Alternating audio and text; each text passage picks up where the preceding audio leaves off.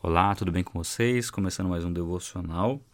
Livro de Provérbios, capítulo 3. A gente vai ler do 31 ao 32. Não tenha inveja de quem é violento, nem adote nenhum dos seus procedimentos, pois o Senhor detesta o perverso, mas o justo é seu grande amigo. É, parece básico né, essa afirmação de que a gente não precisa invejar o perverso, né? E teoricamente a gente pode pensar assim, não, não, vou invejar uma pessoa que faz o mal, não faz sentido.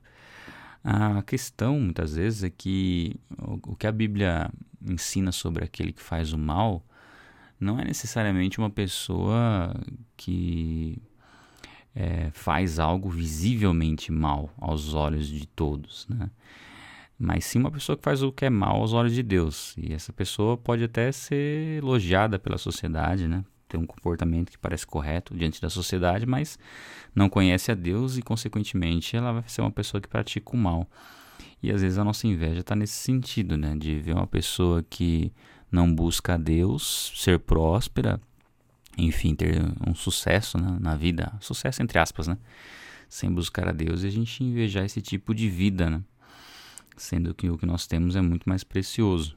É algo que o dinheiro não compra, né? É algo que nós recebemos pela graça e que nos dá a garantia da vida eterna, a garantia do que vem após a nossa morte. Nós já temos o maior tesouro do mundo, né? Eu costumo dizer que nós temos o conhecimento do assunto que é mais importante que uma pessoa saiba hum, na vida dela, né? Que é a respeito de quem é Jesus Cristo, a respeito, a respeito das Escrituras, das suas promessas, de entender o mundo espiritual, e não tem, não, não tem preço né, o, o que nós temos. E por isso que nós temos que tomar um cuidado de muitas vezes invejar aqueles que, que não seguem a Deus e têm uma aparente, uma aparente prosperidade ou felicidade. Nós sabemos que existe um vazio no ser humano que só é preenchido através de Cristo. Né? Mas a Bíblia deixa clara que Deus, né, aqui fala, detesta o perverso. Né? É, a gente sempre ouve, né? Deus é, odeia o pecado, mas ama o pecador. Porém, a ira de Deus está contra aquele que se mantém no pecado. Porque o pecado é o que faz toda a separação né, do homem. Fez né, a separação e continua fazendo a separação entre o homem e Deus. E aí ele está sobre o pecador que continua na prática do pecado. Mas nós já temos a redenção em Cristo, né? Se você já entregou a sua vida a Jesus Cristo, reconheceu as suas falhas, você já tem o maior presente do mundo. O que, vem, o que, o que vier é, para nós como acréscimo, e sim, nós recebemos muitas coisas por acréscimos, por acréscimo, por estar em Deus, é algo que nós temos que ser gratos, porque não, nós não merecíamos nada né, do que nós recebemos. E ele finaliza aqui falando que o justo né, é seu grande amigo, né? Ser chamado de grande amigo de Deus é o que a gente vê lá em João, né? João 15, que Jesus diz: ah, não, não chamo mais vocês de servos, mas de amigos.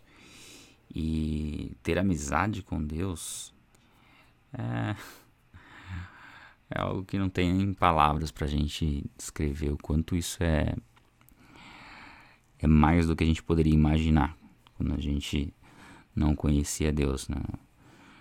Quando a gente começa a conhecer Jesus Cristo, nós descobrimos tanta coisa que a gente não fazia nem ideia que existia. Né? Então, essa é a vida que nós recebemos, essa é a verdadeira vida. Não tem nada mais precioso do que isso. E é isso que deve encher nosso coração, deve ser a nossa motivação para fazer as coisas, para lutar contra o pecado, para caminhar em obediência, para servir a Deus, para ir nos cultos, para orar. Essa deve ser nossa motivação, que nós recebemos, né? E saber é, o que nós recebemos também nos dá a consciência de quem Deus é, né?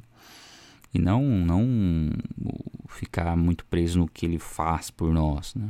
o principal Ele já fez, né? Agora, o que nós temos que buscar é, é glorificar Ele pelo que Ele é. Conforme nós vamos caminhando em conhecimento, isso vai se tornando algo tão claro na nossa mente, como Deus é perfeito, nós vamos passando a, a, não questionar as coisas no sentido de pensar, poxa, mas por que Deus faz isso, por que Deus faz aquilo? Nós vamos num caminho diferente, né? Que é entender que por mais que não faça sentido muitas vezes na nossa cabeça alguma coisa que tenha acontecido, nós sabemos que Deus é perfeitamente justo e podemos descansar na justiça de Deus. Muda né, nossa forma de enxergar a vida. Enfim, essa é a reflexão de, de hoje, o devocional de hoje. Um abraço e até o próximo devocional.